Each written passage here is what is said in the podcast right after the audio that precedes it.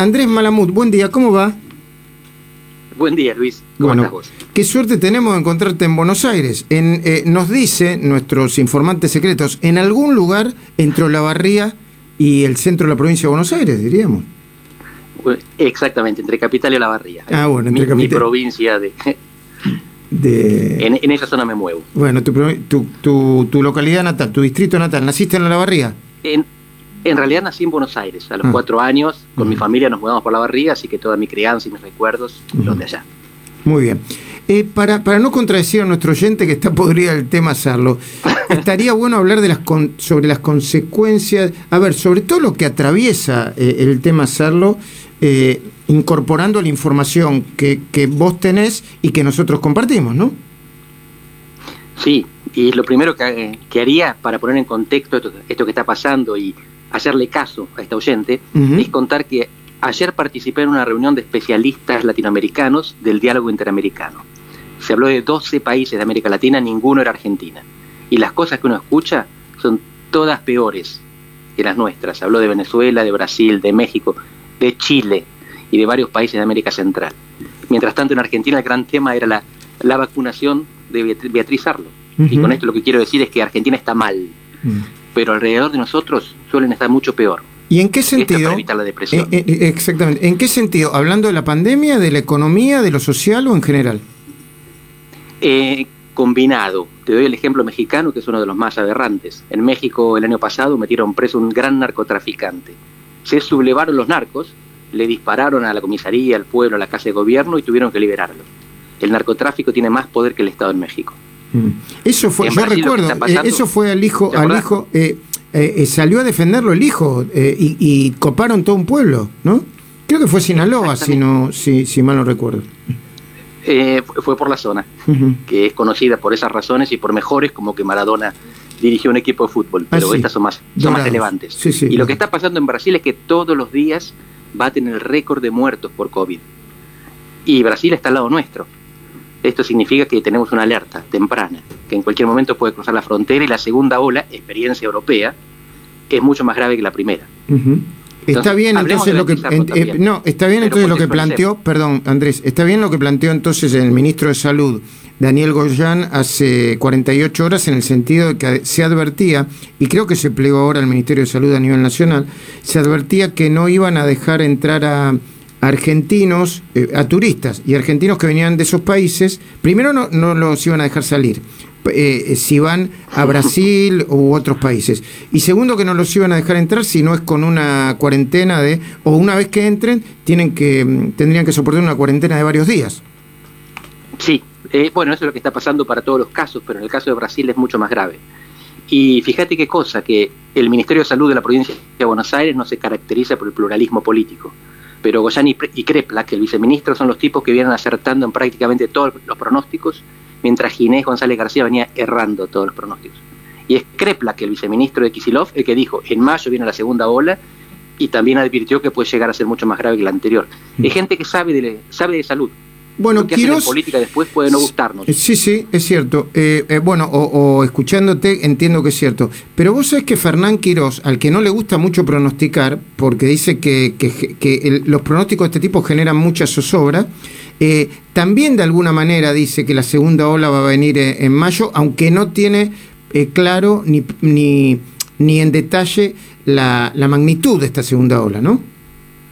Exactamente. Bueno, Fernán Quirós es claramente uno de los que mejor manejó el, el diagnóstico y el tratamiento hasta ahora, a pesar de que tuvo un problemita hace un par de días por el amontonamiento de gente mayor Sí. en el vacunatorio. Sí, yo diría Pero bastante, caso, bastante 10 un problemón, diría, pero está bien, estamos eh, Absoluto. correcto, ok.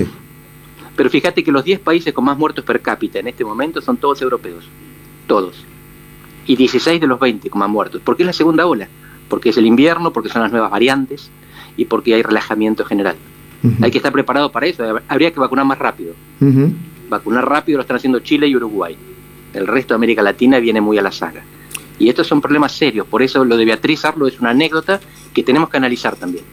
Pero dentro del contexto que es mucho más grave y, más grave. Sí, lo que estamos notando, Andrés, de parte de nuestra audiencia, que de alguna manera suele reflejar lo que piensa muchísima gente, no digo absolutamente, pero muchísima gente. Y además está extendida a lo largo y a lo ancho del país y, también son argentinos en muchas partes del mundo.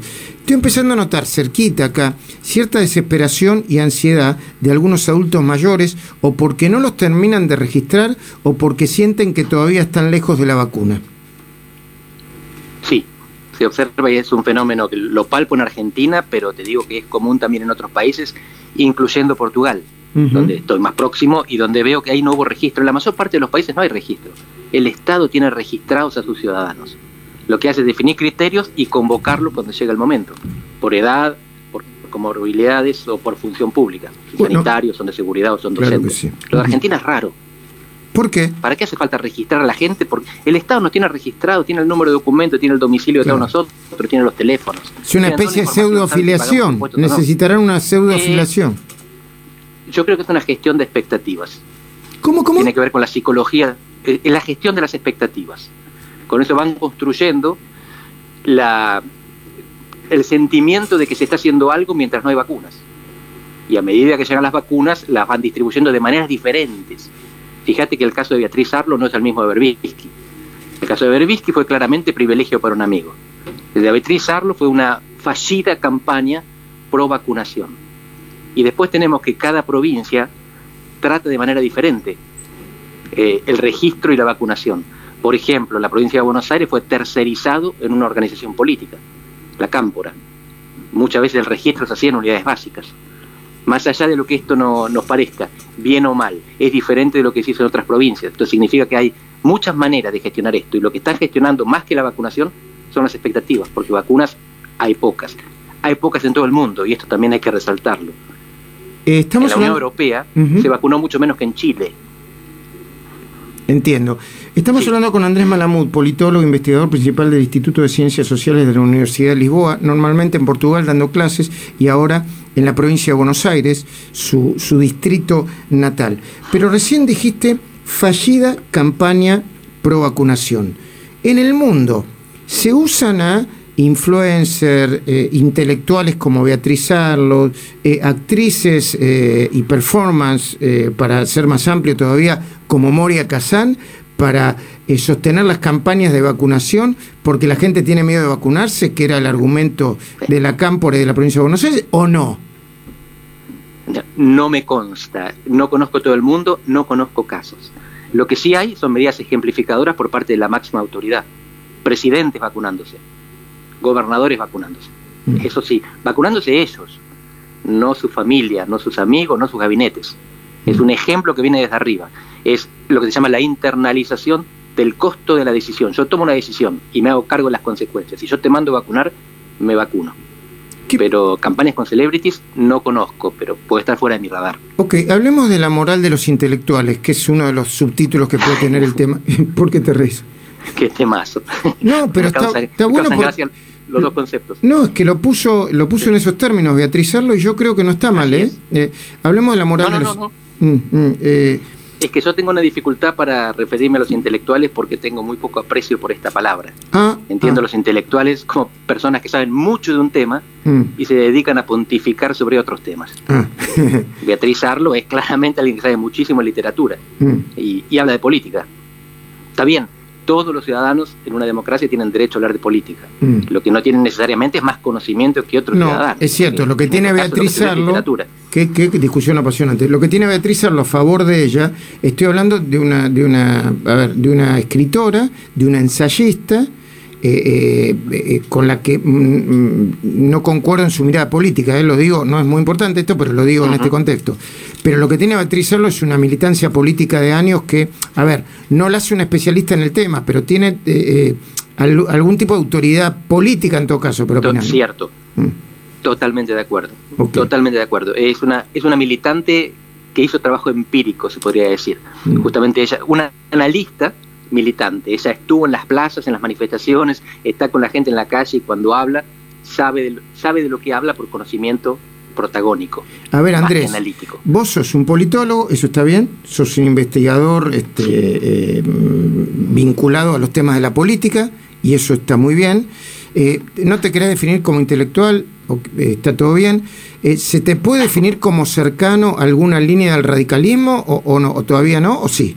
Sí, sin problema. Soy, soy afiliado desde que la edad me lo permitió. Bueno, porque digo... 14 años estaba... Ok. Ok, digo, no importa tanto el caso individual, sino el, contexto donde uno lo ponga.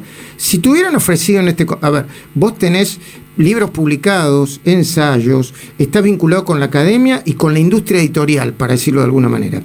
Si hubiese llamado a tu editor, no sé quién es tu editor, no lo quiero poner en problema, porque empezamos a nombrar gente y viste, cae todo en una especie de, alud de, barro.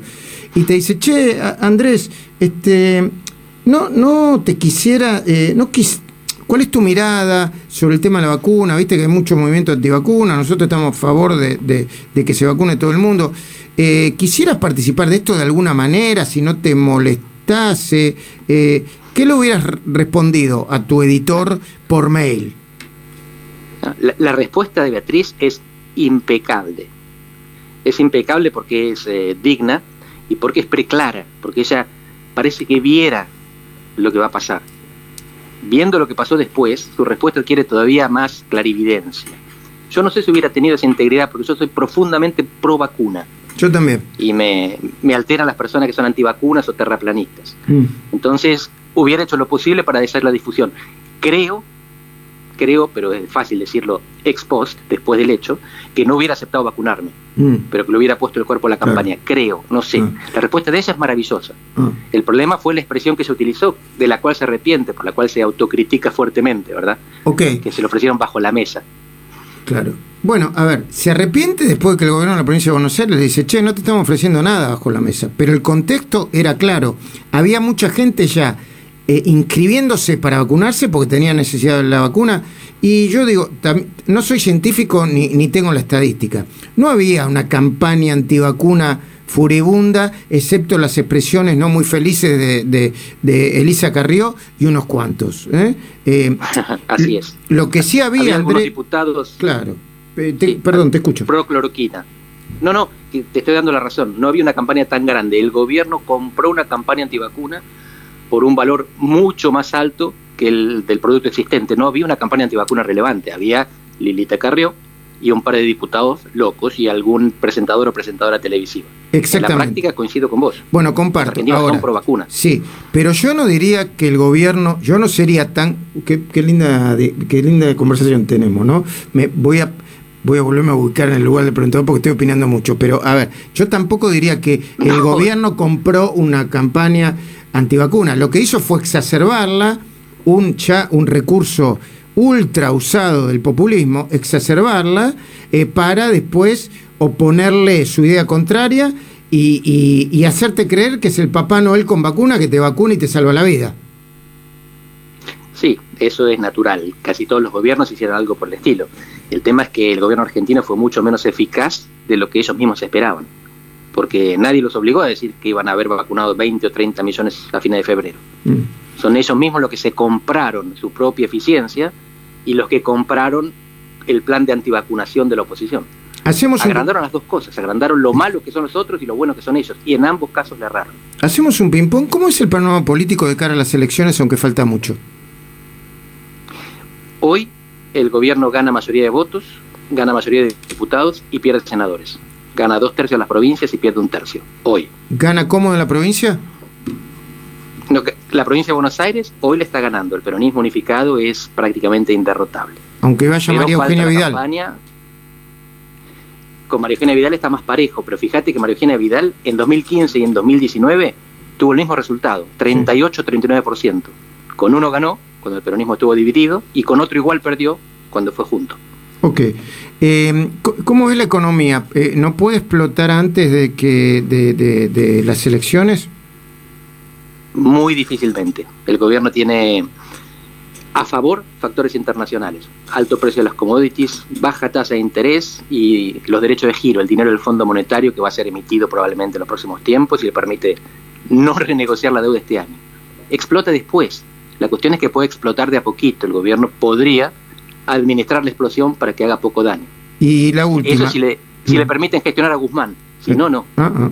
Y la última, eh, ¿Cómo la ves a Cristina prevaleciendo y de alguna manera quitando la autoridad presidencial a Alberto? ¿Esto puede aguantar desde el punto de vista de la dinámica política? Yo sigo pensando que Cristina tiene dos prioridades, el pasado y el futuro. El pasado es la justicia, que la dejen tranquila, y el futuro son las elecciones. El presente es de Alberto Fernández. El problema es que en este caso, hoy, año electoral, se combinan el presente y el futuro porque hay elecciones. Entonces Cristina se mete en la economía porque no quiere perder las elecciones en la provincia de Buenos Aires. Pero después la economía es del presidente. Andrés Mal... ocupa los lugares cuando el presidente abandona a sus amigos. Andrés Malamud, siempre es un eh, placer enorme hablar con vos. ¿eh? Igualmente, Luis, te agradezco muchísimo el llamado.